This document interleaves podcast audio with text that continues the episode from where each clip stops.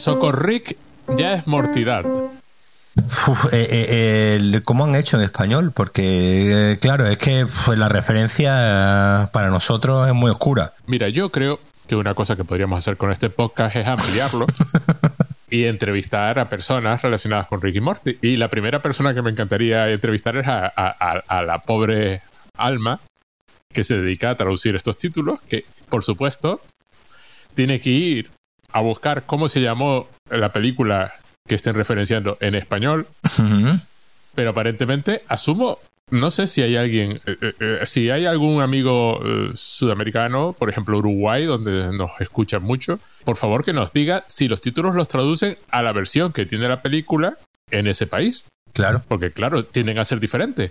Aquí se llama así porque es Socorric, ya es mortidad. Hay que agradecerlo porque este título se entiende. Bueno, Porque la película en España se llama Socorro, ya es Navidad. Que el título original es National Lampoon's Christmas Vacation. Como National Lampoon es una referencia que no se pilla, pues en España la película en su momento, que es del año 89, esto ha cambiado mucho. Hoy en día a lo mejor ni siquiera quitarían la referencia.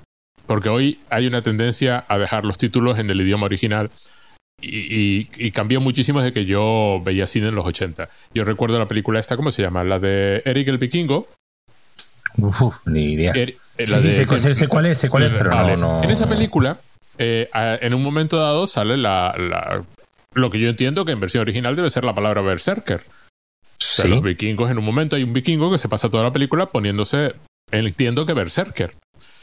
Eh, esa, eso en español era frenetic clock. O algo así. O sea, lo habían puesto. Porque, claro, aparentemente en los años 80 la palabra berserker no era, no era conocida. No, lo, no lo sé. Se, se hacían títulos cosas muy raras, muy raras. Se, se siguen haciendo de vez en cuando.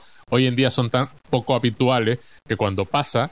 Creo que la película esta, una de estas películas japonesas, que además tiene una pinta espectacular de animación, no me acuerdo cómo se llama, de uno de estos animadores japoneses modernos, que no son Miyazaki, pero sí que, que tienen su propia perspectiva de del anime y, y no es este no es el de 5 kilómetros 5 centímetros por segundo ni Your Name es es o es el de Your Name no me acuerdo lo voy a buscar luego esto lo contaré lo cortaré y no hay pues sí es, es, es Makoto Shinkai Ah, vale, pues ya está. Makoto Shinkai. Vale, perfecto. Vamos a buscar la, la película de Makoto Shinkai. En el podcast final, pues tampoco pasa nada. Va a parecer que no sabemos de memoria el nombre del que lo señor. sabíamos y, y esto... Susune's Door Locking se llama la última película que va sobre puertas y estas cosas. Tiene una pinta espectacular porque además creo, creo que una de las cosas que hacen, vamos a ver, las películas de anime no suelen tratar el campo japonés. Y Japón es, una, es, una- es un país muy dividido por líneas de, bueno, como España, es decir, capitales y provincias. ¿no? Entonces las provincias son provincias y muy provincias y además, por supuesto, como pasa en muchos países, se están quedando despobladas. Y también creo que hay una línea que atraviesa el país de, de norte a sur y divide la parte del país que da, que da a lo que es China y la parte del país que da a lo que es el Pacífico. Y que hay muchas diferencias culturales y de nivel socioeconómico y esta película tiene muy buena pinta porque trata ese tipo de cuestiones. El, el meme, que no sé hasta qué punto es real, es que esto eh, se iba a llamar en España antes muerta que sin silla. Ah, es cierto, es verdad. Sí, sí, sí, sí, Claro. lo vimos, lo vimos hace poco. Sí, claro, eh, eh, es un meme. Lo que pasa que es una cosa que en los 80 hubiese pasado sin ningún problema. Te lo puedes creer. Hay una película famosa que se llama Ice Princess, que, está, que es realmente interesante, que se llama Triunfando, triunfando. eh, no, patinando. pa- ¿Cómo, cómo era? Yo fui patinando, algo así. Sí, cantando, cantando, triunfé patinando. no, pero no, no, cantando, no no. canta, no. Soñando, soñando, triunfé Soñando, patinando. soñando, eso, Y es soñando, 2005. soñando. Se Sí, llama sí, sí, sí. simplemente Ice Princess y además la película es interesante. Es Michelle Crattenberg cuando salía en- haciendo películas. Y tiene un, tiene un rollo curioso que, bueno, que no es la típica habitual dentro de la normalidad. Pero bueno, ves ese título y te lo crees. Es como cuando, cuando se pusieron de moda, ¿no? En los 80, porque todo era como puedas. Como puedes, sí, aterriza como puedes. aterriza como sí, atrapa pueda. como pueda, y al final todo, todo era... Pero claro, era una, era una manera de saber qué tipo de película ibas a ver. Sí, exacto, era, era, era un marcador porque además la que empezó con todo este con todo este rollo se llamaba simplemente avión. Eh, avión, claro. Y en España alguien dijo aterriza como puedas y a partir de ahí se convirtió en marca. Eh, lo de National Lampoon hoy probablemente lo dejarían porque hoy eh, el National Lampoon es una, es una referencia un poco demasiado antigua. Eh, una referencia más moderna se, se, quedaría sin mayor problema. Y una referencia que culturalmente aquí, aquí en España, pues no, digamos, no es relevante, no significa nada. Tendrías que hacer una referencia con el jueves o algo así, que sería algo así como equivalente, pero no va, no va a pasar. El título original es Rictional Morpuns Rigmas Morcation. Que no se entiende nada. Supongo que a menos que tengas el título justo en la cabeza, Socorro ya es Mortidad, que es el título. no, Socorric ya es Mortidad. Eh, queda un poquito mejor. Yo hmm. esto debo, debo, una vez más felicitar a, a, la pobre persona que hace estas cosas. Y mi pregunta es, antes de empezar con el episodio, por supuesto estamos Curva Finita número 10, el episodio 10 de la sexta temporada. Y mi pregunta es, ¿nos dieron el fin de temporada que queríamos o, el que merecían? es un final de temporada un poco raro porque, bueno, eh, eh, por una parte es una aventura que podría haber sido prácticamente una aventura en cualquier parte del de la trama, ¿no? En general. En general la idea esta del episodio de Navidad y la espada láser casi que podrían haberla incluido en cualquier eh, parte del episodio, pero sí es verdad que hay una revelación que es la que nos marca un cierto punto y final a la temporada y, nos abre perspectivas hacia la próxima, pero como siempre ocurre aquí en Rick and obviamente esas perspectivas probablemente pues no, no se a cumplir y como dice como dice Rick, probablemente esta idea de con la que comenzó, ¿no? La primera temporada, de, la, perdón, el primer capítulo del enfrentamiento entre Rick, nuestro Rick y el Rick Prime, pues aquí se desvela que, ocurrirá en la siguiente temporada, cosa que, puede, pues que obviamente no sea verdad y en la séptima temporada no volvamos a ver a Rick Prime. Además dice eso de a lo mejor sucede todo de fondo. Claro.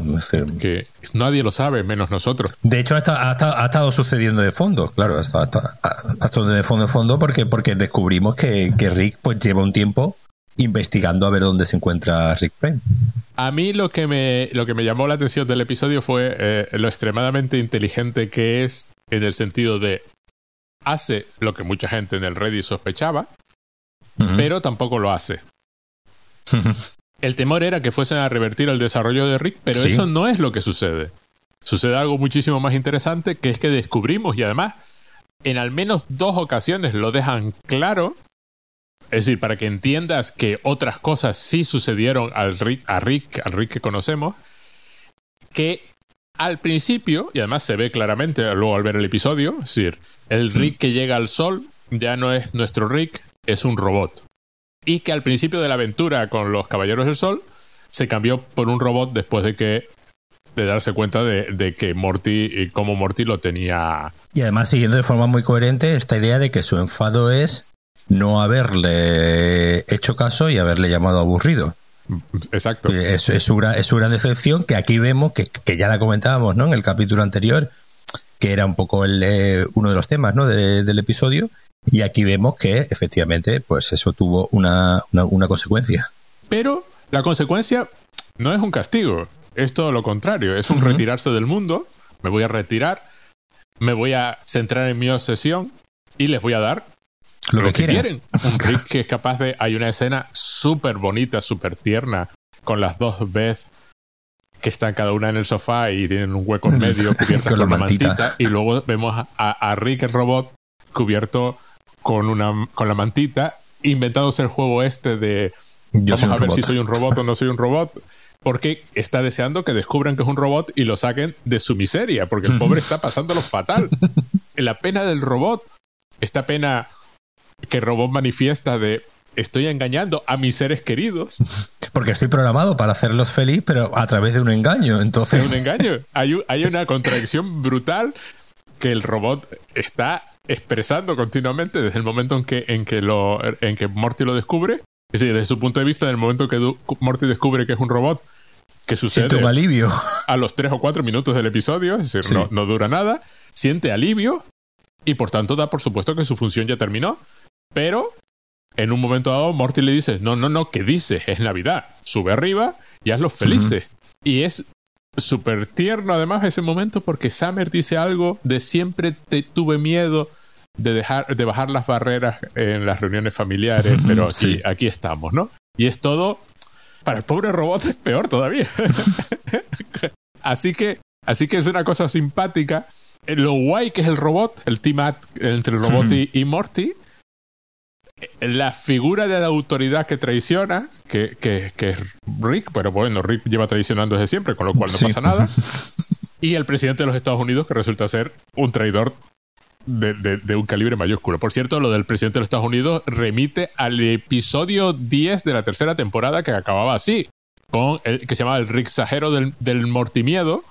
esa, esa, es más comprensible que terminaba con la batalla esta en la Casa Blanca entre Rick y el, y el presidente. Y aquí se produce algo similar entre el presidente y Rick Robock y Morty. Que como, como, todo buen fan de Star Wars, odia Star Wars. Eh, odia Star Wars. Además, es interesantísimo porque es un episodio también sobre el fandom y la relación que los fandoms mantienen con las propiedades intelectuales. Como no pueden usar su propio fandom, aunque sería gracioso, y el fandom Vamos a ver, el fandom de Rick y Morty tiene fama de tóxico, muy tóxico, con acoso a, las guionistas en alguna temporada y cosas así. Y por supuesto todo el rollo de la salsa, de la salsa Szechuan, que, que, fue lo que, lo que ya dejó conmocionado. Fue el punto de inflexión, ¿no? claramente dejó conmocionado a Dan Harmon y, y, sobre todo a Dan Harmon, porque es el que, el que manda, y les llevó a, a dejar clara cosas. Y otra cosa divertida es lo inútil que es Rick en este episodio. Es tremendamente inútil. El Rick, real, no el Rick robot. y además sale desnudo la mayor parte del episodio. Porque además es aquí es Morty el que eh, nuevamente eh, es casi protagonista ¿no? del capítulo y, y, es el que soluciona, soluciona la papeleta, obviamente junto al presidente. Es Morty además tremendamente capaz es, un, es un Morty, remite, remite mucho al, primer episodio de la temporada, pero es un Morty muy capaz, que da órdenes y organiza, y que mm, eh, mantiene un conflicto con Rick, más que nada porque, a, ver, ¿me entiendes? Eh, son seis temporadas, seis, bueno, vamos a, a, considerar las cinco anteriores, cinco temporadas amargando la vida a tu familia, hasta yo un día te llamo aburrido y tú te pones como un loco. Claro, Enrique en parte lo hace porque como sabe que él no es capaz, por mucho que haya evolucionado a lo largo de la temporada, pues le pone un robot y así todos contentos y felices. El problema es que si haces eso te apartas del mundo. Lo que, lo que yo creo que va el episodio es que vemos las consecuencias de qué pasa si Rick se aparta del mundo. Hay un comentario de la, de la Diane cibernética del primer episodio, de la sexta temporada, que le dice, les has contado lo que les pasa a todos los que te quieren, a todos tus seres queridos. Y entonces hay un rollo ahí de trauma porque mis seres queridos mueren si, si son mis seres queridos, pero por otra parte, no se puede vivir sin seres queridos. Y de hecho que hace, que hace referencia, ¿no? Cuando les regala a, a las veces, a las dos veces, ¿no? El cuadro es precisamente, pues, de ella de pequeña antes de que muriesen, ¿no? no, bueno, en, un universo donde no murieron, no fueron asesinadas, lo cual plantea muchísimas preguntas, porque esa vez que seguimos es claramente un universo donde no fue asesinada porque es adulta, y además hemos visto sustituir a muchas veces de universos alternativos donde no murieron, así que no está nunca muy claro a qué, a qué, qué, qué parte es, qué pasa en los universos donde ella no muere, ¿no? Pero aparentemente no muere pero Rick se queda con ella el tiempo suficiente como para que haga la foto, que era el truco de las barritas aquellas que vendían en la ciudadela, ¿no? De un Rick que había disfrutado de su familia, ¿no? De la felicidad aquella. Entonces, eso es una cosa que no acaban de dejar muy clara, ¿no? Y me gusta mucho esta idea de que un poco todos, eh, después de seis temporadas, ¿no?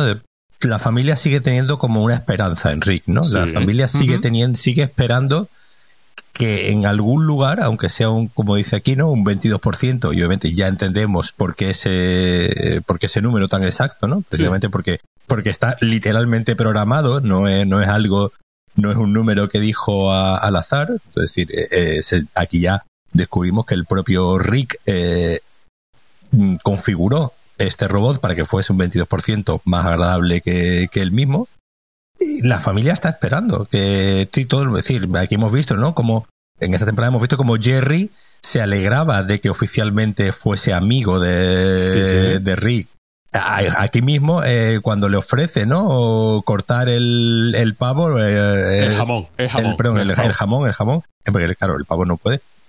Summer le, le, dice, te está, te está dando la oportunidad de entrar en su familia biológica. Es decir, le da.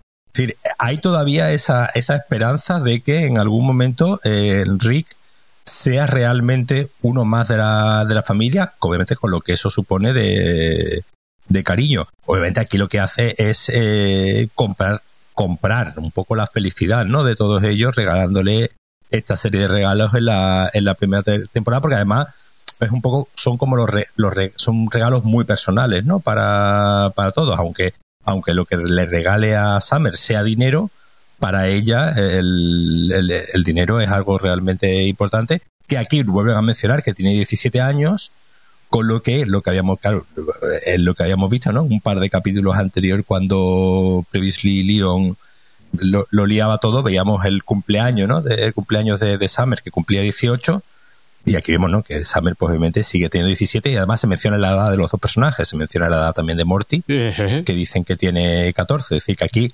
hacen referencia a las dos edades, que, que es un detalle también interesante, por saber que estos personajes siempre van a tener 17 y 14 durante los 70 episodios que nos quedan. Sí, es muy curioso que además insisten, es un, es un tema que ha salido varias veces a lo largo de la temporada, las edades de estos personajes y cómo, y en algún momento expresando la duda de cómo puede ser eso, pero aquí, aquí está.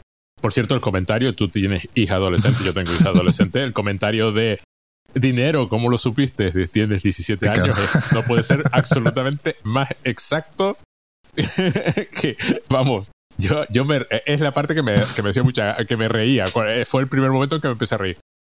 Me encanta eh, también el que le, a Jerry le regala lo de la película esta Miracle en 34 Street, que no sé cómo se llama en español. Milagro en la calle 42, creo que era, creo que era, o Milagro en Navidad o algo así. Sí, sí, la, la versión del año 47, por ojo, no, no el remake, ¿no? De ilusión también se vive. Es el título de español. Aparentemente, la primera ah, versión se llama, pues. aparentemente se llama así. La segunda, cualquiera sabe cómo se llama. Bueno, el asunto está en que hace referencia al milagro de Navidad, que es todas las escenas de milagro de Navidad que tienen con Rick. y también que la película tiene dos horas más de básicamente un señor gritando el nombre de una calle de Nueva York. Y que hay otro milagro también. Y esta idea, hasta Jerry se cansa, ¿no? Esto es demasiado hasta para mí, ¿no? sí, sí, de que la idea de que se puede tener demasiado de algo bueno, ¿no? Y, el milagro de Navidad, el milagro del robotito que, que, nos está haciendo feliz y es el que por fin la familia puede tener el momento que luego se revela falso. Mi escena preferida del episodio es la cuando, cuando aparece, cuando está esa de la de corta tú el jamón, el robot se sabe indigno de cortar el jamón, lleva, desde que Morty lo descubrió, lleva intentando morir, pero no puede morir por distintas razones y está deseando que descubran que es un robot. Y Morty aparece, eh, eh, está como enfadado, dice que es un robot y la familia lo ataca. además, lo, atacan inmediatamente, es decir, no expresan ninguna duda. Es decir, por una parte, eh, obviamente, es decir, tengo una decepción, pero no dudan ni un segundo. Es decir, Jerry inmediatamente le corta el brazo para ver que. para comprobarlo. Y no pasa, no, no pasa ni medio segundo desde que lo escucha a que corta el brazo para decir, no expresan la más mínima duda y obviamente lo siguiente que expresan es un gran enfado en forma de un ataque violento en cámara lenta. Pero la, familia, digamos, eh, obviamente teniendo la esperanza de que no fuese un robot, a pesar de las numerosas pistas que había dado, tampoco dudan en que eso sea cierto y de que, y de que sea un robot, porque saben que Rick es capaz de algo tan mezquino como eso, claro. Y lo atacan, se convierte en furia de inmediato. pero además una escena como muy chula. En más cámara lenta, una de las veces que usan la cámara lenta, pues porque además no dura nada en realidad. Es con villancico de fondo. Y luego un, como un ritual muy pagano, porque usan las piezas de robot para decorar el árbol. Y le ponen ahí la cabeza arriba del todo. Así me recordó, no sé, estas películas de folk horror británico, ¿no? Una cosa, una cosa así. Y luego el rollo del el regalo de Morty era, bueno, las fotos para los dos B, porque no sabemos, dice, además no sabemos cuál es la real, lo cual es un, es, un, es un comentario un poco raro, porque las dos son reales, en el sentido de que las dos existen. Supongo que quiere decir no sabemos cuál es la original. Claro, cuál es la original, claro. Y a Morty le regala una espada láser, que en mi época se llamaban espadas láser o espadas de luz. Ahora se llaman sables láser, no sé. Eh, igual que se decía Jedi, ahora se dice Jedi, pero bueno, el, lenguaje cambia y estas cosas. Que eh, le llevó mucho, mucho tiempo encontrar y viene de un sitio muy, muy, muy lejano y los portes lo dicen. Y se lo lleva un arma noble. Que, es el segundo capítulo seguido en el que vemos el protagonismo de una espada. Sí, y además es muy interesante cómo pasa lo que pasa con las espadas, pero eso llegamos. La escena de Fruit Ninja, donde le empiezan a lanzar fruta, se cae la espada, cae perfectamente vertical y empieza a viajar hacia el centro de la Tierra. Eh, el Reddit, te voy a contar, estaba algo disgustado con esta idea, porque no sé en qué medida es canon que las eh, las, espadas se apagan cuando dejas de pulsar el botón. y que si siguen funcionando cuando las lanzas es porque el, que las manejaba está usando la fuerza para mantenerlas encendidas. Con lo cual, en teoría, en cuanto cayese al suelo, se hubiese apagado y no hubiese pasado nada. Pero bueno, empieza a atravesar el complejo, bajan el complejo, van en el complejo. El complejo, por cierto, tiene 22 plantas y una planta X por debajo, que no sé exactamente lo que será. No sé si es la que vemos, el sótano sótano, pero tiene un bar de sushi en la planta 15. Que es uno de los grandes chistes del episodio desde mi punto de vista, esta idea del bar de sushi japonés que está colocado en el sitio, en Tokio, en el sitio más, más inverosímil de un universo, porque además que era, era el de... El señor, el, el, Giro. sí, sí, sí, sí, tiene, toda, la cara. Que es todavía más pequeño, porque este tiene mesas a los lados, pero supongo que había que decorarlo. El de Giro famosamente está en una estación de metro y es un sitio donde caben siete personas, pero eso es habitual en los en los en algunos bares japoneses. Y es ahí donde comió Obama y este todo el que pasa por allí iba iba a Giro, no sé si Giro sigue existiendo. Cuando yo cuando yo fui intenté ir no no no intenté ir, pero porque mi hija era vegetariana en ese momento, entonces no iba no iba a funcionar el menú costaba unos 300 euros. ¿eh? te pone, te, pone te, sientas ahí y te pone un menú, el, el tío es un chiste, una referencia a eso y me, y, me encanta que, que, pregunte por el rollo de, de, Anquila. Todavía pones el rollo de Anquila y el robot está pues deseando esperar ahí tranquilamente a que baje. Que además no era mal plan, que más daba, ¿no? Esperas ahí a que baje la espada y la pillas en cuanto, en cuanto atraviese el suelo. Pero por alguna razón, Morty está empeñado en ir al, al piso 10 y es donde descubrimos a Rick ahí en calzoncillo sin afeitar. Mirándole el culo a un tío durante todo el episodio, básicamente. Sí, porque es como el. Es la clave, ¿no? La clave, la clave la tiene en el culo danzarín de, de Rick Prime y va viendo diferentes versiones con más y menos pelo.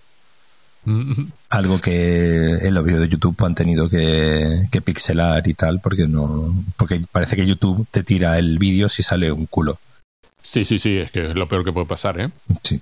Es simpático también que, por supuesto, repiten la escena de Obi-Wan, dame, atácame y me quedo convertido en ropa. Morty hace ese comentario graciosísimo de ahora eres camiseta Rick. Sí, porque, porque, hay un momento, claro, es decir, Rick and Morty es una serie tan imprevisible que, que cualquier acción puede desencadenar ¿no? una, una nueva historia. Y aquí yo por un momento reconozco que durante un par de segundos, ese par de segundos en los que está eh, Morty buscando a ver qué ha pasado, ¿no? Con el cuerpo de Rick, porque le ha dado con la espada láser y se ha desintegrado como Obi-Wan, el capítulo podía haber seguido por ahí y habernos contado cualquier otra, pero bueno, lo resuelven rápido diciendo que simplemente estaba escondido detrás de del, del, carro, ¿no? De la, de las frutas. De la carro de la fruta.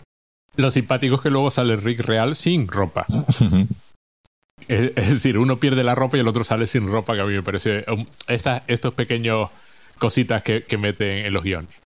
Y aparece el presidente comentando que tienen un problema. El problema de Morty es que ha descubierto que, el Rick que, con el que estaba tan encariñado era un robot, pero no, es que hay un sable láser descendiendo hacia el centro de la Tierra y el cristal, que alguien lo grita de fondo, va a destruir el, núcleo y por tanto el planeta. Y el presidente finge no ser un fan de Star Wars. finge criticar la, y, hace todo este. A lo largo del episodio hace todo este tipo de comentarios. Pero que además es interesante porque es un fan de los antiguos de verdad. Porque a él le destruyó Star Wars el episodio 6. Digo, 5. Sí, sí. El, Digo, 6. El 6, el, de, los Ewoks. Sí, a ver, el de los Ewoks es un episodio que siempre ha tenido muy mala fama. Es decir, no. En principio a nadie le gustaba hasta hace hace unos años y siempre ha sido como el, el episodio, precisamente aquí lo dice, ¿no? Que se convirtió All Muppety, dice que empezó todo eh, a sacar muñequitos y tal, y ese es un episodio que siempre ha tenido muy, muy mala, muy mala fama y muy mala prensa. Como, como suele ocurrir, pues eh, que con el tiempo se ha reivindicado un poco en comparación con todo lo que hizo George Lucas después, pero sí, efectivamente aquí lo primero que dice el, presidente es que precisamente que Star Wars y, silly, que es una tontería, que es una cosa para, para, para niños y que al final no hace a nadie feliz. Es decir, que, la realización de estas películas, por mucho que, haya mucho fan, al final nadie está feliz y, provoca más miseria que, alegrías. Todos estos comentarios sobre quién destruyó la franquicia, fue Disney, fueron las precuelas pero a mí me resulta interesante porque yo recuerdo esa época, recuerdo los fans, fans de Star Wars. hoy es difícil de creer, pero hubo una época en la que Star Wars era una cosa que ya no existía. Eran unas películas que se habían hecho en su momento. Sí.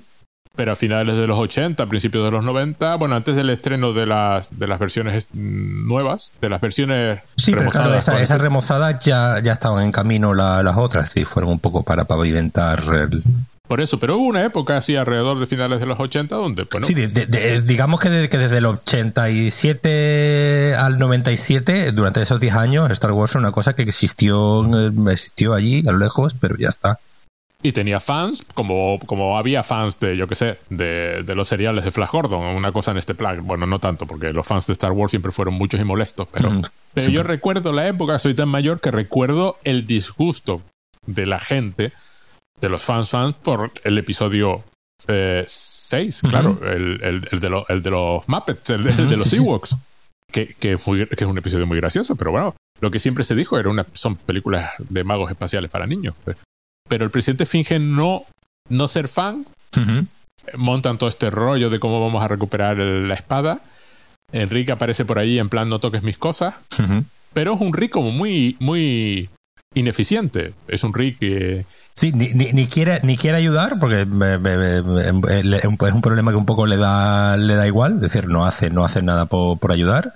Al final sí le, piden, le, piden ayuda y, y, obviamente su reacción es de, de, que no me apetece ayudar, no, no, me apetece ayudaros en este, en este tema y al final pues tiene que ser eh, El que se monte con el presidente de hecho, cuando, cuando intenta, cuando intenta ayudar, eh, lo intenta hacer, ¿no? Con la espada esta, con la otra espada láser que se supone que él, que, que él tiene y además que nuevamente, como la anterior eh, que vimos en el capítulo anterior, es una espada también con una inteligencia artificial, que en este caso es una inteligencia, una inteligencia artificial que se revela contra, contra su propio creador y monta una batalla, una masacre en Venecia. Toda esa parte me, me resulta extremadamente divertida porque primero Rick su propuesta es destruir, que es la propuesta que uno espera de, de, Rick, efectivamente. Su propuesta es destruir la espada. La propuesta de Morty es recuperarla, porque es su juguete y hay un punto en que, bueno, es el regalo que le hizo una persona querida, ¿no?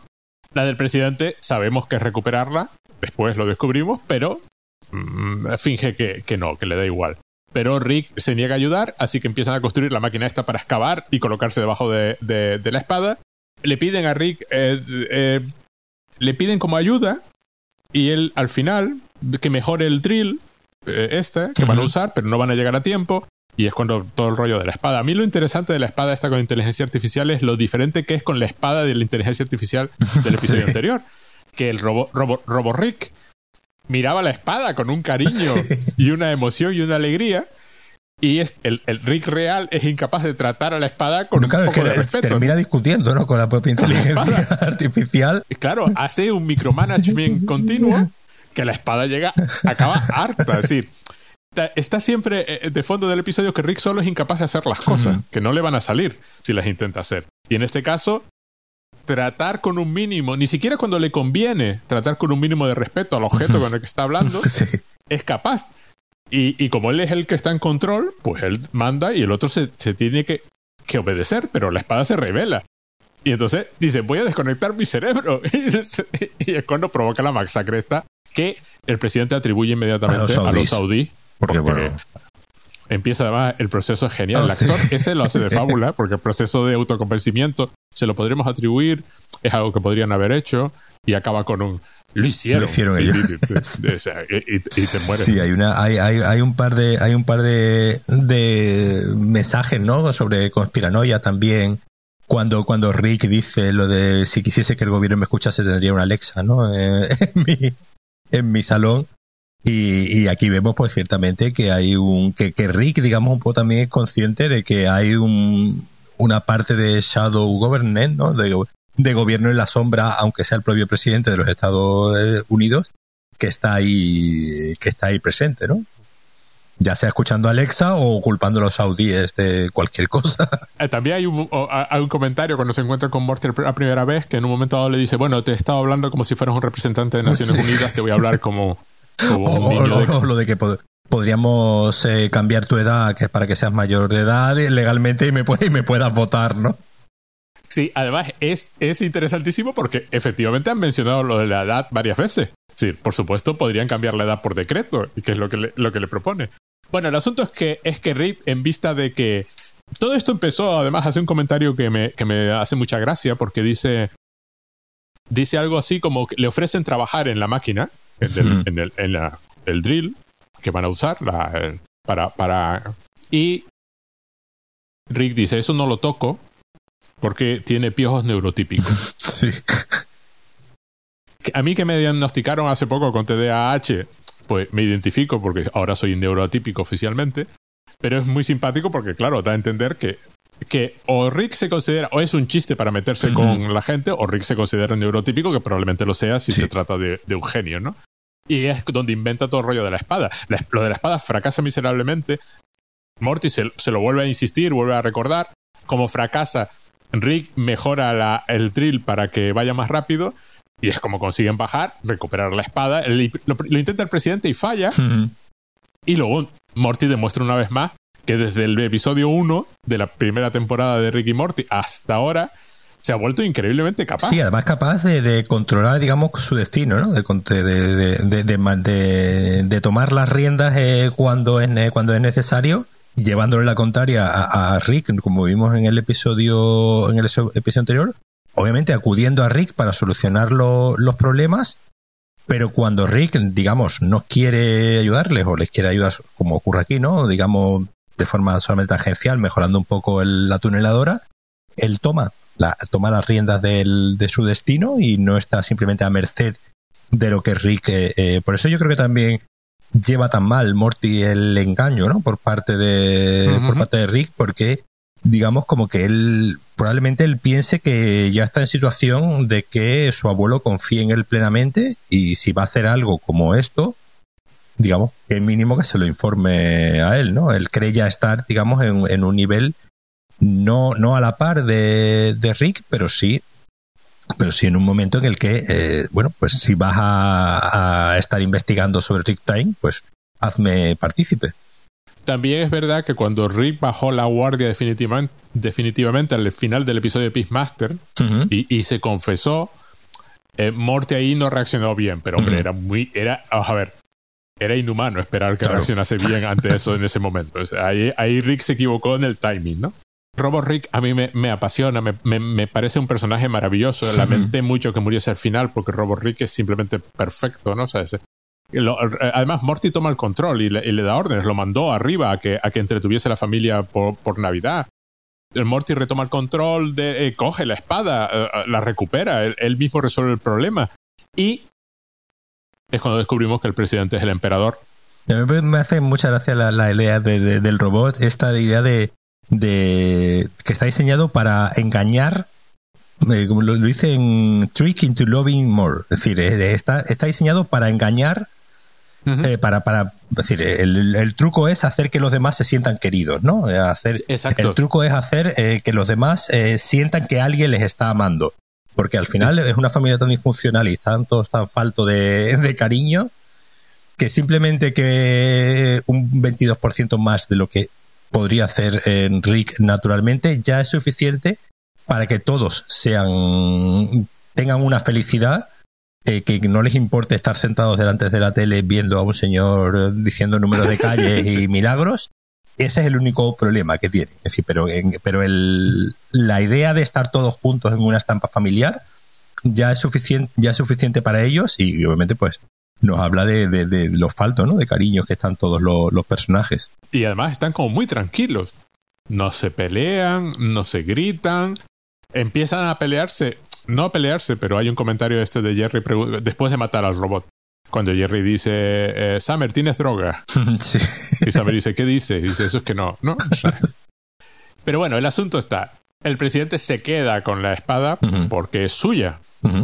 Porque él pagó con su alma la tradición de, Star Wars. Eh. Y, lo dice, I own Star Wars, Star Wars es mío, que claro, es el grito de la mayor parte de los fandoms, ¿no? Mm. Este, el grito insoportable de los fans de Marvel, que eran fans de Marvel de los cómics y ahora no pueden soportar que la gente diga que son fans de Marvel porque han visto las películas.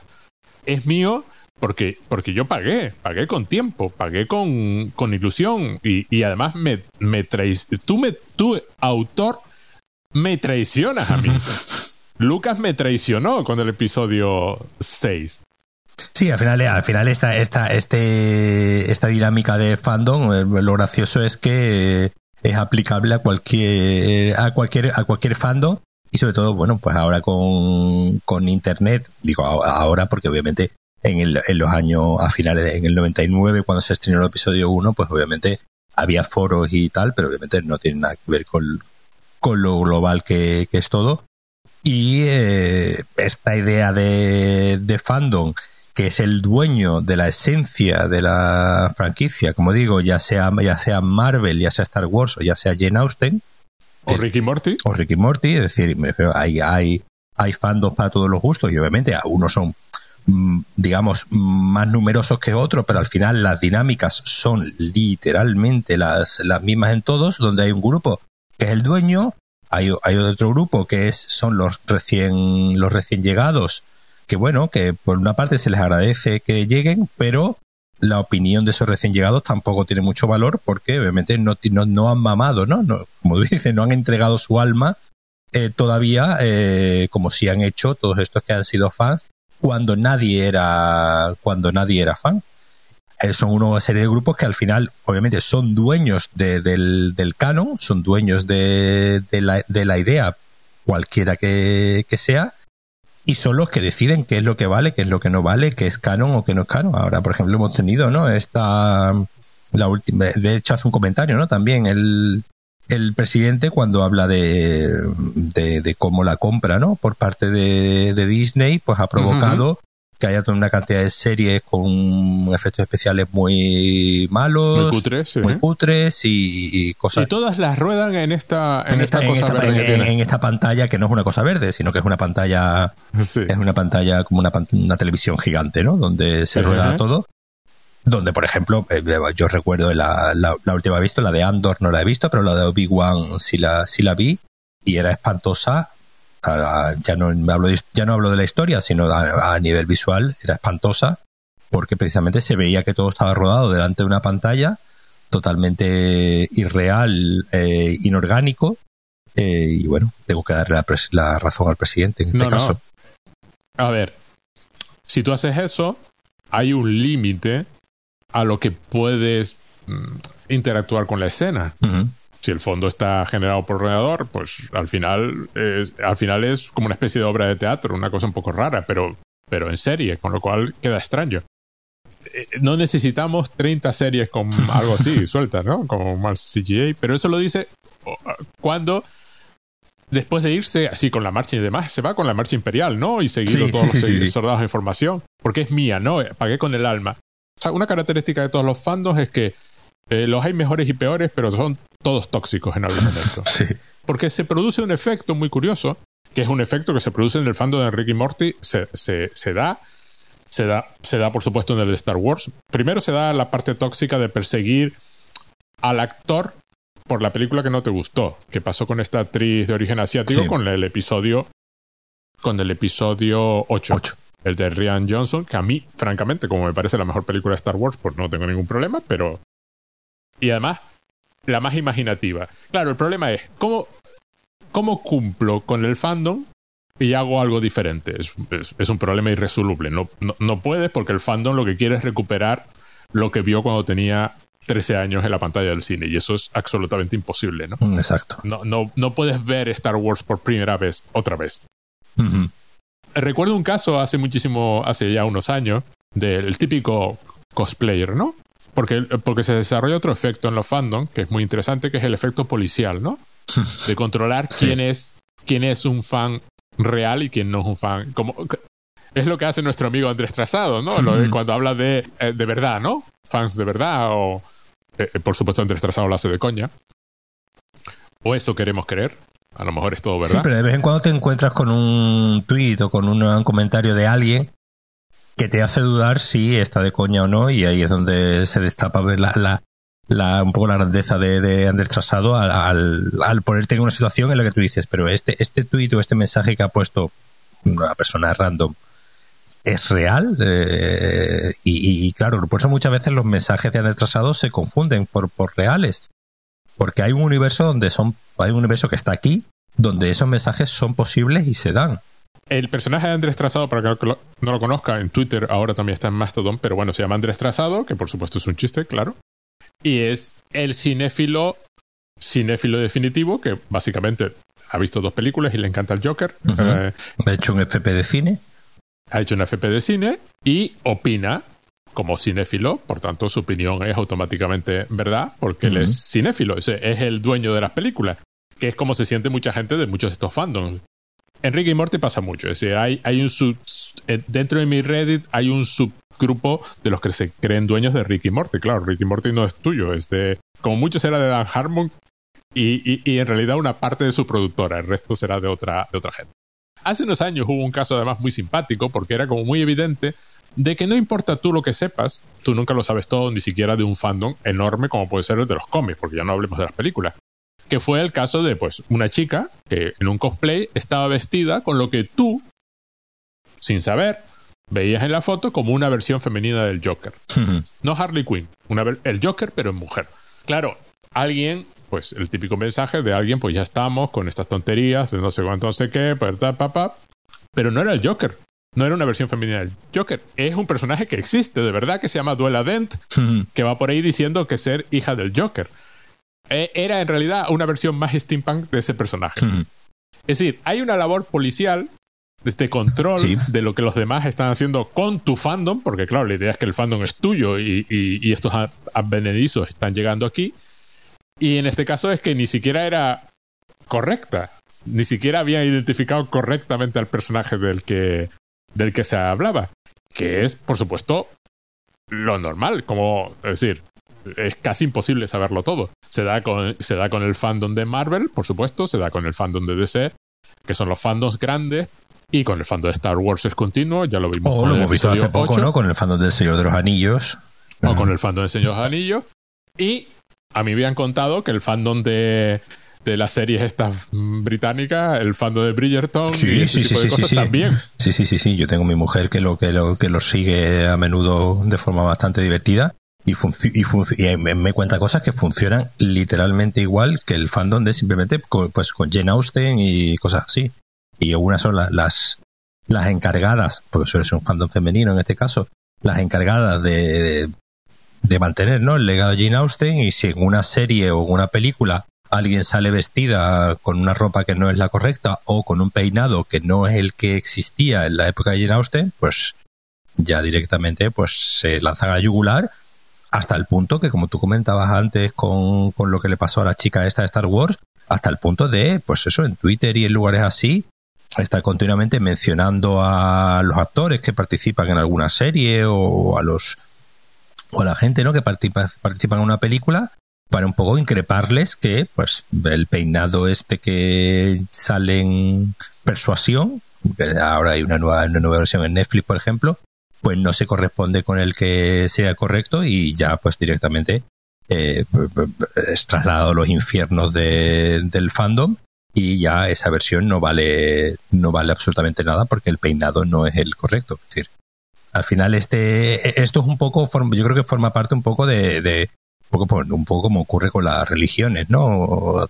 Atendiendo, ¿no? Al, al capítulo, al capítulo anterior y hay una tradición que mantener y hay unos valores que son definidos de alguna manera por una serie de personas en concreto y todo lo que se mueva fuera de esos parámetros, tú mencionabas, ¿no? Ahora mismo el, episodio 8 este de, Star Wars, que fue un episodio que enfadó a muchísima gente y que gustó a muchísima, a muchísima gente. Y, y, enfadó hasta el punto de que la propia productora, ¿no? De Lucasfilm, la propia productora Disney de casi casi que tiró al director debajo del autobús, como se suele decir, y parecía que el señor había hecho la película él solo a espaldas de, de a Disney. de todo el mundo. A espaldas de todo el mundo sin que nadie se enterase lo que estaba, lo que estaba haciendo. Es decir, que hay, hay un buen ejemplo donde podemos ver cómo al final hacerle caso al fando eh, te lleva a situaciones eh, eh, absurdas, pues como terminó siendo el episodio 9. Que además el episodio 9 es como o sea, vamos a poner todo lo que pueda contentar al fandom, pero claro, no, es mentira porque no construyes una historia con, momentos de contentar al fandom. no, y al final que, que, lo que un poco lo que viene a decir aquí el, el presidente, eh, la naturaleza del, del, fan es precisamente esa idea de Odiarla. odiar, ¿no? E, eso que supuestamente venera. Por cierto, la actriz es Kelly Marie Tran, que, Hmm. que, eh, como nos, hemos referido a ella varias veces, que creo que se tuvo que ir de Twitter, ¿no? sí, sí, sí, en su momento tuvo que dejar eh, sus redes sociales y tal porque, bueno, eran unos pesados. Pasó algo, pasó algo similar con la versión de Cazafantasmas con mujeres y tenemos un ejemplo especialmente gracioso hace poco, que claro, el fandom de, de Marvel o una parte del fandom de Marvel conmocionado por el hecho de que hayan hecho un Hulk mujer y, tú dices, primero, el personaje existe desde hace 40 años. Segundo, que, cuál es el problema si se lo inventan mañana? O sea, tampoco hay ningún problema, no pasa nada. Y luego, lo divertido a mí es la parte, cuando son fans de los cómics, la parte, la parte divertida es ya la muerte no significa nada, ¿no? O sea, las cosas no significan nada. No hay estabilidad. Todo puede cambiar en la próxima serie, en la próxima película. En este caso, pues resulta que Bruce Banner, pues ahora le ponemos una mujer y entonces no sé qué. Primero, ella es la protagonista de su propia serie, porque claro que es la mejor siempre. Y segundo, dime que no has leído cómics en tu vida sin decirme que no has leído cómics, porque eso pasa continuamente. Eh, mueren y resucitan los superhéroes como cada semana. De hecho, los de. ¿Quiénes son estos? Los de Robo Chicken tienen un sketch famosísimo donde están en el que era, están en el funeral de Green Arrow. Y la nueva versión de Green Arrow ya está en el público del funeral. claro, es que funciona así. Vale, se pone a jugar, porque realmente es un niño, el presidente, con el sable, una vez que está en el despacho Val. Y, por supuesto, el sable vuelve, la espada se le vuelve a caer. Perfectamente vertical, que es un rollo que tiene durante todo el episodio, perfectamente vertical. Es realmente increíble que pase dos veces. No, no, no, no, es que pasa seis. o siete, porque pasa luego con la... Con las pequeñas. Y cae vertical y así que decide hacer lo que haría cualquier hombre de Estado en ese momento, que es acusar a un niño de 14 años de ser el responsable de la destrucción del planeta. Y por supuesto, por supuesto, no hemos lanzado la Casa Blanca al espacio, hasta que se descubre que está en el espacio.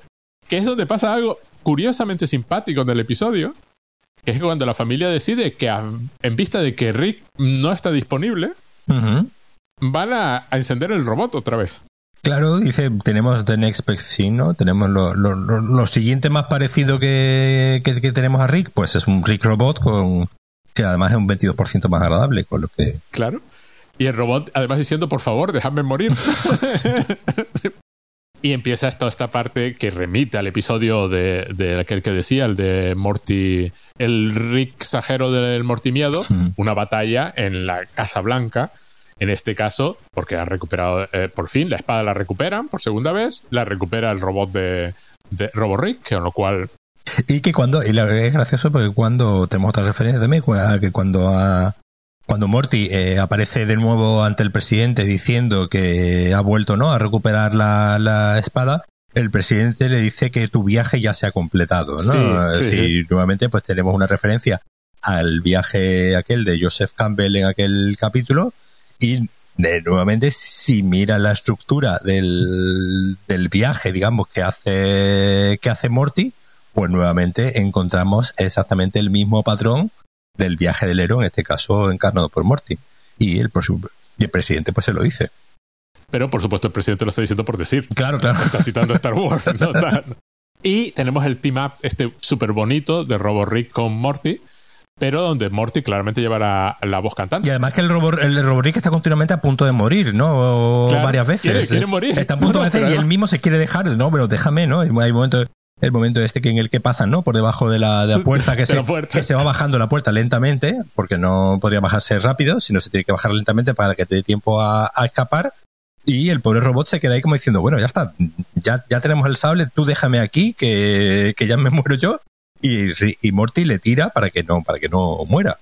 Y es la familia la que, así como en conjunto, la que decide recuperar al robot. Es decir, hay, un, hay una especie de aceptación ahí de, de la familia que es la que toma, y Morty que toma las decisiones, y el que está en la batalla, luego en la zona Star Wars de la Casa Blanca. Que además hay, un chiste, hay varios chistes con presidentes, pero me encanta que sea Carter, el que la construyese. Porque además era el famoso este por construir casas para los pobres, ¿no? Eh, y que Reagan la destrozó, ¿no? O, algo así. Después vino Bush y la arregló, le puso la cantina. Sí, sí, le puso lo de la cerveza en la cantina. Y, pero lo de, lo de Reagan por lo de Star Wars, del proyecto de... Y es todo lleno de para, parafernalia Star Wars porque es un fan de Star Wars el presidente y como es el presidente, se pues, construido, lo puede tener todo. Se ha construido la Casa Blanca una habitación de Star Wars, claro. O sea, tiene, tiene su, su, su sala de Star Wars. Sí, es, una man cave eh, eh, de presidencial. Claro.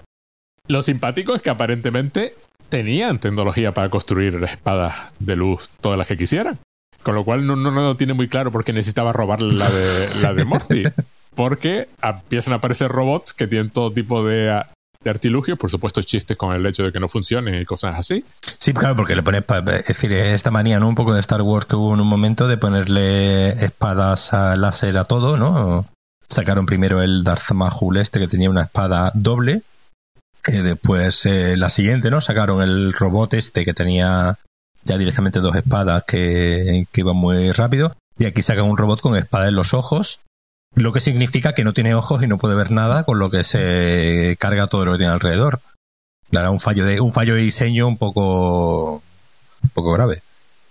Es una batalla además donde Morty está expresando continuamente su independencia absoluta sobre lo que sea que está pasando y el, y el absoluto control que tiene hasta que coge la ametralladora Gatling esta para matar al presidente, que es una ametralladora que lanza espadas de luz pequeñitas.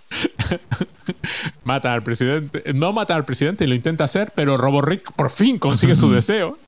Salva al presidente un poco por ponerse delante del armamento. A mí lo que me ha, me ha sorprendido que veamos aquí ya a Morty ya tan seguro de sí mismo que mata, que, tiene la intención activa de, matar al presidente. Es decir, él dispara y, no lo mata porque el robot Rick se, pues, se interpone. Pero su intención era matar al presidente. decir, De todas formas, ya hemos visto a Rick. sí, ya, hemos visto a Morty matar, pero, pero digamos, siempre que lo hemos visto matar. Claro, siempre que lo hemos visto matar ha sido un poco eh, como reacción a, obviamente, que estaba sufriendo un ataque y eh, iba. Pero aquí es, digamos, un matar allá a sangre fría prácticamente, ¿no? Porque está el señor en una en el suelo eh, sin poder desarmado y que, y que Morty tenga esa frialdad de disparar contra, contra la presidencia dice mucho de cómo eh, Morty es el dueño de, su, de sus actos y ya no es un ser dependiente de, de Rick. Es que es además uno de los temas de la temporada y el tema fundamental de este episodio en última instancia. En el primer episodio de la temporada, Morty hace algo similar porque él evita que Rick vaya por Rick Prime, que sabiendo que por supuesto si baja es una trampa, como luego descubrimos porque Rick Prime se carga al Jerry Cronenberg sin absolutamente ningún problema, lo hace arriesgándose él mismo. Pues si tú bajas, voy yo y me va a matar a mí también, con lo cual fuerza a la parte de Rick que es amor, que es donde se inicia todo este proceso que llega hasta el principio del, episodio del Sol, fuerza a Rick a, irse, ¿no? Fuerza a, retroceder. Hay una parte donde se podría argumentar que Morty es el responsable de todas las acciones de la, de la temporada en la medida en que él toma decisiones activamente para evitar que cosas pasen o para hacer que pasen. Y podría interpretarse el sacrificio del robot como que me sacrifico para que este no dé el paso definitivo. Que claro, en el lore de Star Wars es, lo de matar es el, el, punto de no retorno, ¿no? Y por eso el presidente le dice, además, siguiendo la tradición de Star Wars, me tienes que perdonar. Claro. Sí, sí, porque si lo mata, eh, digamos, está entrando en el lado oscuro, ¿no? Que es lo que en le... el lado oscuro. Y es cuando el robot todo feliz porque lo ha matado, pero resulta que no, que las, las, las, espaditas están ahí, pero luego empiezan a moverse y el todo feliz. Feliz otra vez con una serie de espadas, que es también muy simpático. Feliz, feliz porque lo está matando. Y caen perfectamente verticales y rompen el suelo de la También Casa hemos visto al robot, ¿no? Perder la, perder la mano, que es una tradición en las películas Sí, de, de Star Wars. de Star Wars, donde siempre alguien tiene que perder la mano en algún momento. Sí, le corta, le corta, se la corta a Jerry además, que es una cosa muy. Ya, ya se la empieza cortando cuando todo el agujero, todo tal, cómo nos vamos a salvar, el robot sálvate tú, y cosas así. Y interviene Rick por fin, que hace algo que funciona, que es abrir el portal, traerlo. El presidente, por supuesto, hace como que nada ha pasado, porque es el presidente de Estados Sí. Unidos, por supuesto.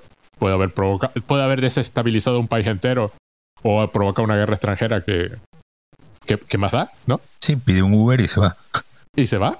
Eh, Bueno, pide que le pidan un Pide que Uber. le pida un Uber, pero como ve que no le hacen mucho caso, pues se van dando Sí. y ya se buscará la vida. Y a Rick, y a Rick, muy simpático, le pide otra Casa Blanca. O sea, lo único que le importa de todo el rollo de la Casa Blanca, que es la que debieron de morir muchas personas, es tener su otra Casa Blanca, que supongo que es otra referencia a la Estrella de la Muerte, ¿no?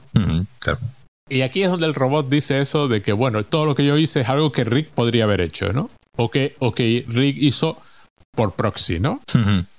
Y que, y que sí, y que- claro, es un, es- a ver, es un salto conclusivo, yo creo que, que obviamente muy, muy de, muy de Rick, ¿no? Esta idea de, de bueno, si, si Rick ha creado un robot para que os dé un 22% más de, de cariño, quiere decir que Rick está dispuesto a daros algo más de cariño, aunque sea vicariamente, ¿no? Aunque sea sí. a través de otro ser que en el fondo es igual que él, simplemente con un 22% más, eh, más agradable. Pero el simple hecho de que haya demostrado ese esfuerzo en un ser tan infame, ¿no? Como, como Rick y tan conscientemente, digamos, mala, mala persona, pues que, que tenga ese gesto de hacer ese robot, ya nos está diciendo algo, algo bueno de él, ¿no? Que por lo menos, aunque sea, mm, como tú has dicho, ¿no? A través de un proxy, que, que sea capaz de hacer eso,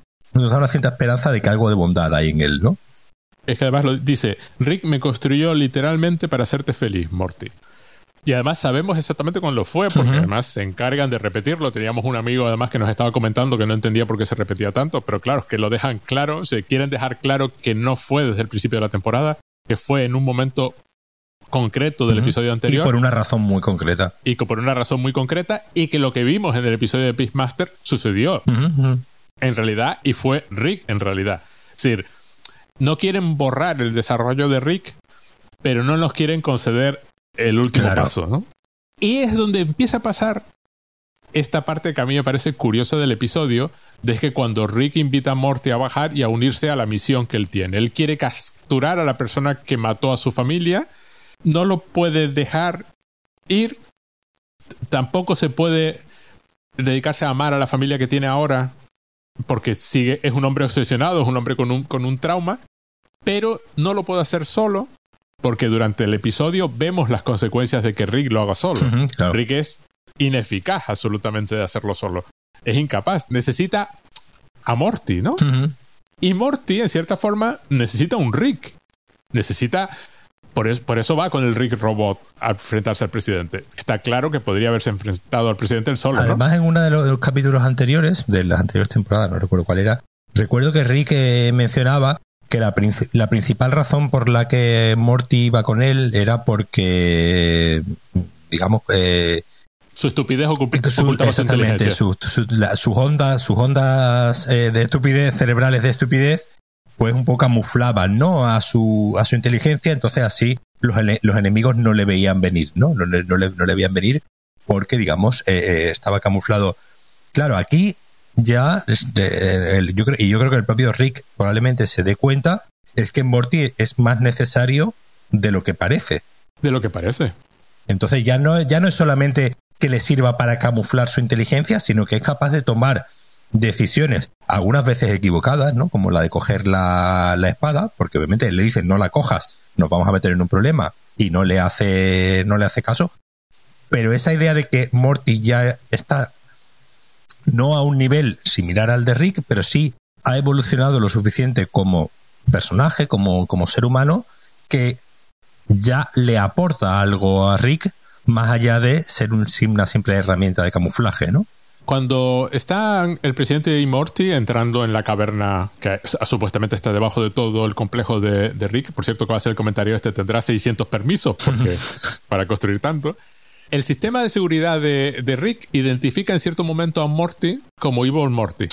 Y hay un, los de Reddit andaban muy, muy confundidos con esa parte, en plan, bueno, es un chiste. Pero hay un comentario ahí sobre la evolución de, de, Morty. Claro, a ver, Evil Morty claramente era increíblemente capaz. Porque no solo logró su plan, sino además lo hizo engañando absolutamente a todos los Ricks que se le pusieron delante. Evil Morty ya demostraba el nivel al que puede llegar un Morty. El potencial, el, potencial de Morty, sí, sí, totalmente. Exacto. Y este Morty claramente se está acercando cada vez más a ese potencial. Es decir, resuelve la misión él solo. Robo Rick es su ayudante. Sí. Como era su ayudante. En el anterior, en el, anterior, de, hecho, de hecho, lo mencionaban literalmente que, que había muerto con su ayudante. Por cierto, hace más gracioso el, comentario final de Robo Rick de que venir al sol es bueno para mis articulaciones, porque no es de titanio, como, como dice en este episodio. Y entonces, hay aquí la idea de que Rick necesita más, se necesitan mutuamente. Es decir, Rick, eh, Morty necesita un abuelo que durante este episodio del anterior lo tuvo en un robot y al final lo acepta como, como oye, sí, pero que Rick necesita más a Morty de lo que Morty realmente necesita a Rick y que Rick sin familia y sin su equilibrio, y representado por Morty, es un ser obsesionado que ni se baña, que va en calzoncillos por ahí y que se pasa el día encerrado mirando pantallas y con su eso, su obsesión fundamental comiéndole por dentro continuamente. Mientras que aquí, en cierto momento, cuando ya empieza, cuando lo invita, lo invita a su...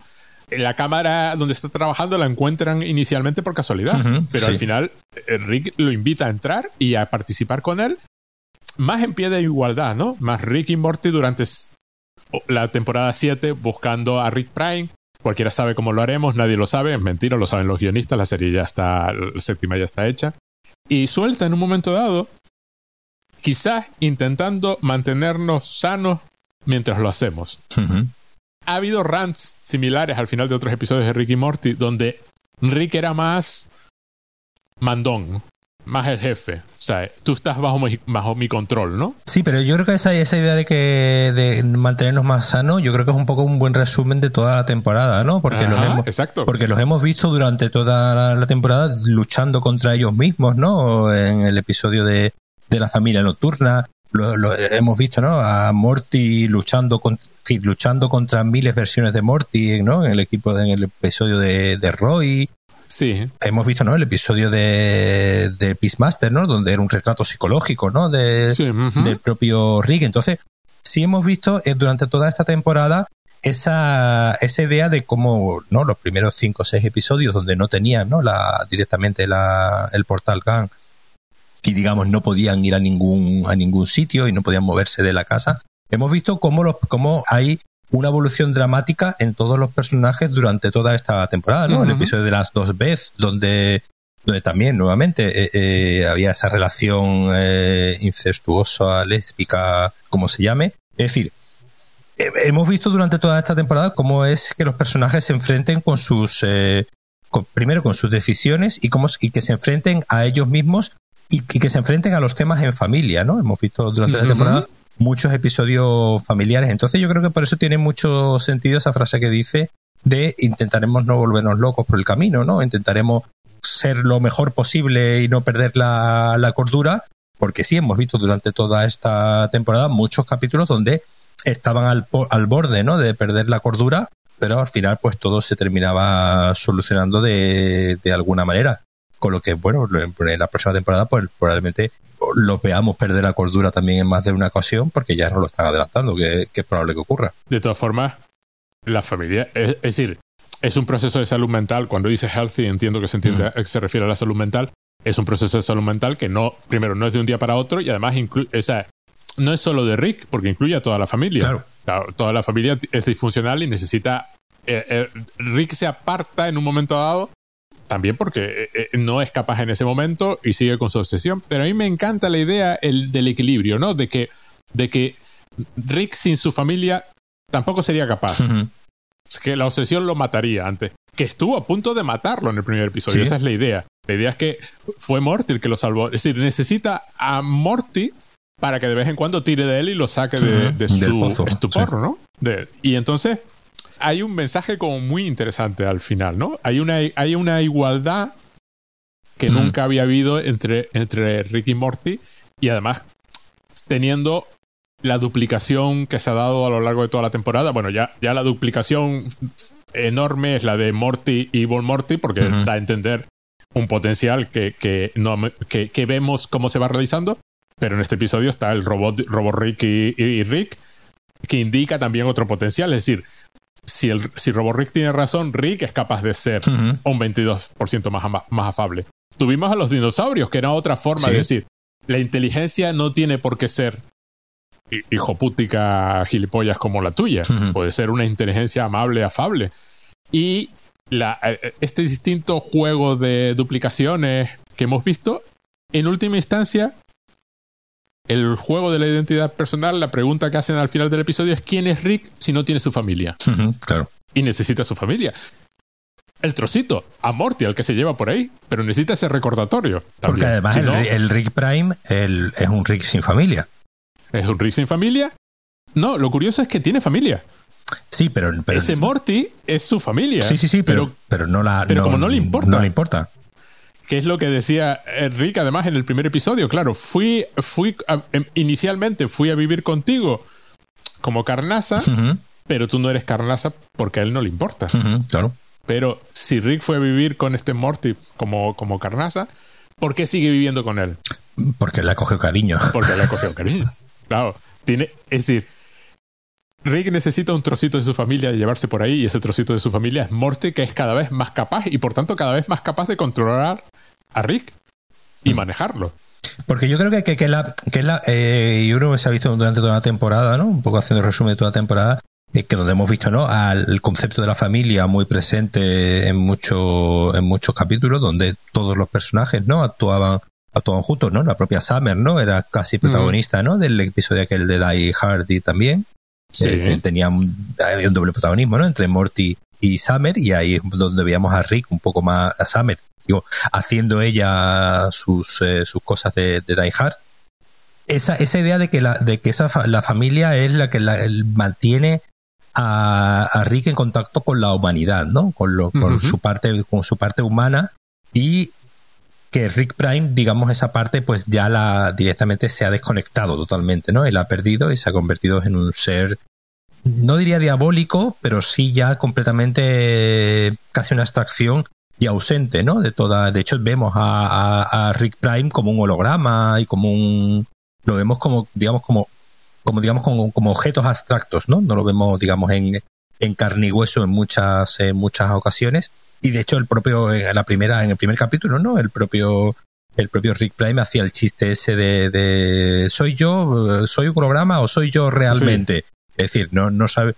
Y esa idea de que ese Rick Prime, ¿no? haya perdido totalmente la desconexión con su familia debido a que su familia en algún en algún otro Rick había, había muerto, esa idea de que este Rick sea su familia lo que le mantiene, digamos, en, con los pies en la tierra y es la que le hace saber sus errores y es la que le hace un poco, pues, ser consciente de que dentro de que es el ser, uno de los seres más inteligentes de la Tierra, también tiene sus, eh, sus defectos y son bastante grandes, digamos, ese de que, sea la familia la que lo mantiene cuerdo también, porque aquí no mencionaba antes lo de la, lo de la salud, un poco, como decías tú antes, un poco, sobre todo haciendo referencia a la salud eh, mental, Pues esa idea me parece muy bonita de que esa idea de que la familia sea lo que mantiene a este Rick no convirtiéndose en este Rick Prime totalmente ya ajeno y por encima del bien y del mal.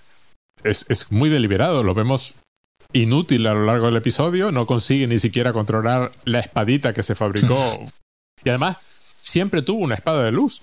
Nunca la compartió con nadie. No tenía que haber ido a buscarla a ningún lado. La tenía él ya en su bolsillo.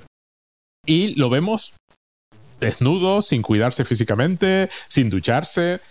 Es decir, la obsesión se encierra y la obsesión te lleva a, donde no debes y necesitas el contacto con los demás.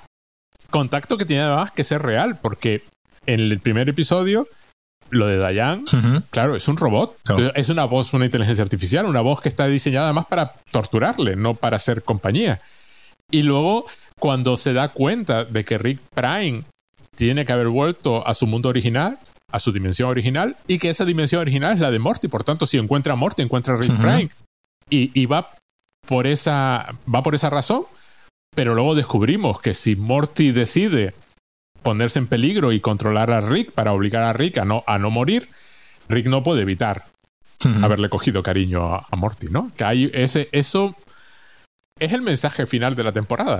Sí, sí, sí, yo creo que cierra, cierra muy bien esa, esa idea de que hemos visto, ¿no? De los capítulos eh, eh, donde toda la familia permanecía unida y no era Rick el único agente activo en, las aventuras, sino que veíamos que el resto de, familiares tenían que al menos aportar su, su granito de arena en ciertos, eh, en ciertos momentos. pues ahora solo queda saber qué esperamos de la séptima temporada. Y bueno, y tenemos el tag con Mr. Puppy ah, Butthole. Ah, por cierto. Sí, esto es cierto, siempre se me olvida el tag. Donde vemos que ya nos habíamos enterado en la, en la temporada anterior, en el último capítulo igualmente, que le había dejado su novia, ¿no? Su novia, su mujer, su mujer con su niño. Con su niño, se, había, sí, sí, se había fugado, se había ido y se había quedado solo y bueno, pues decide... Por culpa de Rick, por cierto, por aquel episodio donde Rick lo obligaba a dejar la universidad. Y, lo vemos pues que como todo hombre heterosexual, pues se eh, pone a hacer pesas para, bueno, pues aumentar, ¿no? Su autoestima y vemos a un Puppy Hall pues mazado, ¿no? Con, con músculos, pero que se pasa cogiendo piezas, pesas y se le terminan rompiendo las piernas. Y reclamando que, porque, que le digan a su mujer que la quiere y que, pero, que, pero, que no la llame desde su número que lo tiene bloqueado. Es decir, que... La gente dice que es una que es una que es Dan Harmon riéndose de su propio divorcio y ese tipo de cosas. Eh, tiene, aparentemente tiene otra pareja ahora, con lo cual, pero bueno.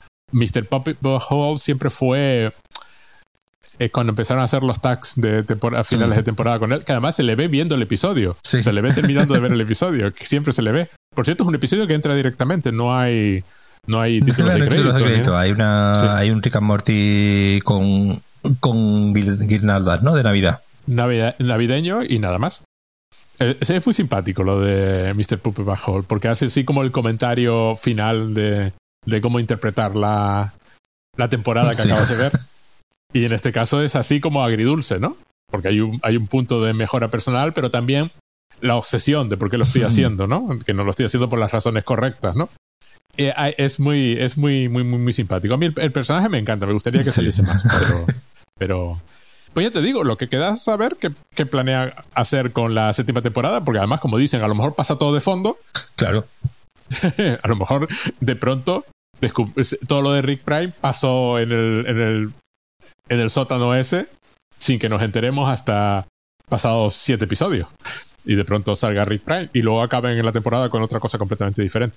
Me encanta cuando hacen esto, ¿eh? Me encanta cuando acaba la temporada. Bueno, la verdad es que me gusta todo. Me gusta cómo acabaron la temporada la anterior, me encantó. Porque además parece que no va a acabar así. Y luego hacen un, un cambio en medio del episodio. Y esta es que, que cierra la temporada temáticamente. Además, retomando el, una cosa que les encanta, que es comentar su propio fandom. Sí. y, sin embargo, ofrecen otro tipo de episodio, ¿no? Un tipo de episodio más movido, con sus tradiciones, eh, Morty sobreponiéndose a que las figuras paternas resulten ser menos grandes de lo que parecían y este tipo de, de cosas. ¿no? ¿Tú cómo lo va, tú cómo lo ves? Bien, me va a decir, me parece una, una temporada de las más interesantes. No sé si porque la hemos estado siguiendo con más atención para grabar este, este podcast y quieras que no, pues vemos los capítulos más veces que pues lo normal, ¿no? En otras ocasiones, cuando yo he ido viendo la temporada, pues a lo mejor la he visto y he vuelto a rever la, la cada una cada temporada pues pues más adelante, ¿no? Pero aquí, bueno, como hemos estado viendo dos y tres veces cada capítulo, pues me ha parecido, la verdad, como hemos ido diciendo, una temporada muy, muy interesante, sobre todo por un poco, pues, esas temáticas, ¿no? Generales que, que ha ofrecido. Estaba viendo que, que en principio, como tú decías antes, la temporada 7 ya prácticamente pues estará escrita y la estará grabando, rodando, dibujando o lo que sea. Y en principio las fechas que plantean son exactamente las mismas de, este, las mismas de ahora, ¿no? Digamos como estrenar después, eh, después del, del verano. Con lo que, bueno, pues tendremos que vernos dentro de un año para seguir grabando o, o idear algo entre medias. Yo lo que veo, bueno, hay que, hay que, tenemos todo tenemos seis temporadas por hacer, cinco temporadas, por hacer, es decir que, cosas, podemos hacer uno cada dos semanas y cosas para hacer durante el año tenemos. No, aparte que no solo tenemos cinco temporadas y luego me di cuenta de que están todos estos especiales, pues el, el hecho, el hecho con estilo anime, el samurai, sí. el de, sí, el de ¿cómo se llama? El de Summer, eh, su fiesta de pijama, que está hecho con Claymation, que es súper interesante el episodio. Yo lo que he notado, eh, eh, viendo, viendo algunos episodios anteriores, es, que van ganando una densidad temática, en parte por efecto de que una vez que tienes cinco temporadas detrás de ti y un mundo construido, pues es inevitable. Por hay conflictos y, y relaciones familiares y Ricky Morty no escapa, no, no pretende escapar de lo que sucedió en el pasado. el, mundo Cronenberg, que parecía una cosa de usar y tirar de la primera temporada, se revisitó un par de veces y las consecuencias del mundo Cronenberg. Hay un cambio, quizá después de lo del desastre de la salsa Sichuan, de mostrar las consecuencias de lo que pasa. O sea, esto no es, tan, no es una simple aventura donde muere gente y, no pasa nada porque murieron extras. Eh, este deseo, por ejemplo, de mostrar la vida de otros, de otros personajes que pasan por allí, aunque solo te den un, vistazo de cómo viven, para crearles densidad a los propios personajes, para decirte, bueno, hemos matado a 20 guardias, pero es que estos 20 guardias son seres humanos también. que, tienen su, familia, ¿no? Como era aquel, aquel guardia de seguridad Exacto. Yo encuentro menos densos los primeros, no menos interesantes, porque son, son pero son más de la idea. Sí, yo creo que, eran, que eran, tenían, digamos, como menos responsabilidad. ¿no? Yo creo que, que yo creo que aquí que han entendido que pues los personajes tienen que tener un, un cierto arco de ya sea crecimiento o de crecimiento o simplemente de cambio, ¿no? De, lo hemos visto, ¿no? Durante esta temporada con el personaje de Jerry, que a mí me ha parecido uno de los personajes muy interesantes, muy interesantes, donde este señor pusilánime con poca personalidad que veíamos un poco en las primeras temporadas empieza un poco a obviamente él siempre siempre está protestando, ¿no? Él siempre está quejándose de que precisamente de que su familia pues no les quiere suficiente, no le da suficiente cariño y tal y vemos cómo su, en este caso, pues su relación con, con su mujer, con Beth, va teniendo una serie de altibajos durante esa temporada, ¿no? Primero veíamos cómo, cómo reaccionaba, ¿no? Ante la reacción de, de, de, la historia de, amor entre las dos Beth, que, que, que, vemos que tiene una consecuencia, con lo que vemos a Beth, a la, a la Beth eh, galáctica, varias veces en la pasando tiempo con la familia, con lo que es una más de la familia que va a visitar. Una vez Galáctica, que consciente de que hay un niño fruto del incesto vagando, ¿no? Por el, por el, eh, por el espacio.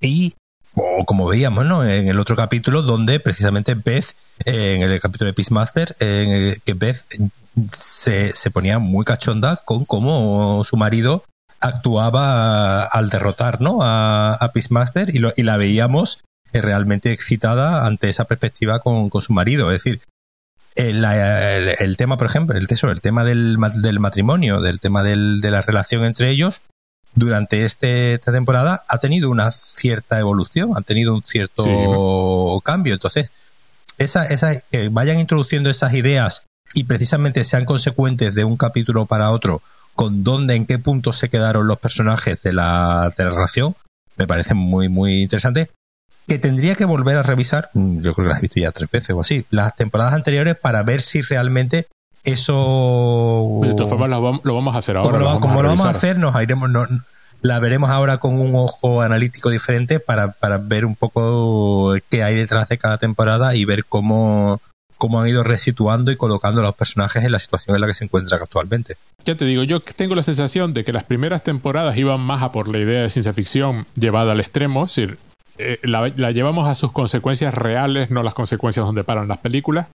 Pero, como contraejemplo, en la temporada 3 está el, episodio este de Tales from the Citadel, que es un episodio que dura 20 minutos, que ah, yo cada vez que lo he visto, tú me preguntas cuando termino de ver el episodio, ¿cuánto dura? Yo te hubiese dicho una hora. Porque hay como una hora de material metido en un episodio de 20 minutos. Hace leí el chiste hace un par de días de esta película como, como tiene como dos películas, como dos cantidades de películas dentro. dice, ah, es de Ryan Johnson. Ah, vale, ya lo entiendo, ¿no? Pues aquí pasa un poco igual, ¿no? Es decir, uno podría pensar que las primeras temporadas de Ricky Morty eran más mecánicas y menos de consecuencias, porque por supuesto Ricky Morty mataba, Rick mataba por ahí y era el guay, porque era, lo, hablamos, era un sociópata que mataba sin pensar, pero ya Tales from the Citadel ya muestra otro tipo de dinámica, de menos, menos de la idea de ciencia ficción, sino cómo usamos esta idea de ciencia ficción para hablar de la relación entre, entre estos individuos, ¿no? El, personaje este maravilloso, que ya lo mencioné antes, este Rick que vivió con su hija feliz y cuyas lágrimas son el ingrediente secreto para, para construir estas barritas de la felicidad, ¿no? Hay una serie de... Bueno, el Rick policía y el Morty policía. Ese, ese dúo. Y el propio Evil Morty, que, que, acaba revelándose como alguien. O sea, es, es este personaje que actúa con una frialdad tan enorme y una determinación tan enorme que sabes que hay algo detrás. Claro, ha tenido que tener un recorrido para llegar ahí. Que no es el simple villano, porque no actúa con locura, no actúa con, a gritos, no actúa como un villano, no, actúa como alguien que sabe perfectamente cuál es el paso que acaba de dar, cuál es el siguiente paso que tiene que dar y que por tanto hay una razón de fondo que luego descubrimos al, final de la temporada pasada. En ese aspecto, pues bueno, Ricky Morty siempre fue un poco así.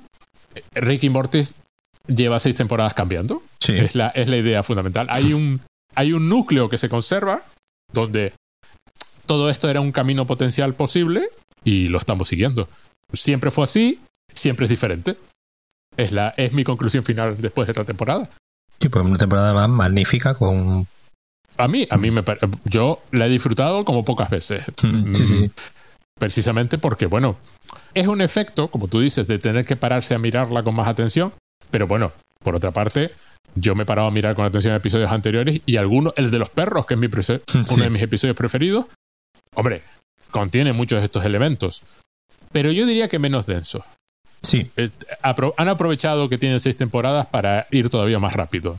puede ser más telegráfico, porque sabes que tú vas a entender. Sí, sí, porque ha habido capítulos como el de los dinosaurios o el, del, el de las historias, ¿no? El de Joseph Campbell, que eran capítulos eh, donde prácticamente cada escena era un statement sobre algún tema o te estaba dando alguna información. Es decir, yo diría que son probablemente los, los dos capítulos más densos en ese sentido, ¿no? Más densos en, el sentido de que proponen una aventura, pero una aventura eh, donde eh, deciden soltar una cantidad de miga relevante. Y, yo, yo, sé, por ejemplo, lo he notado, ¿no? A la hora de tomar apuntes de cada, de cada capítulo, que por ejemplo, lo, el, como he dicho, el capítulo de los dinosaurios o el, del, o el de las historias de Joseph Campbell, tenían una cantidad de... Eh, eh, hemos tomado más apuntes que de otros, es decir, que, que el de las historias a mí me llevó como cuatro páginas de cosas,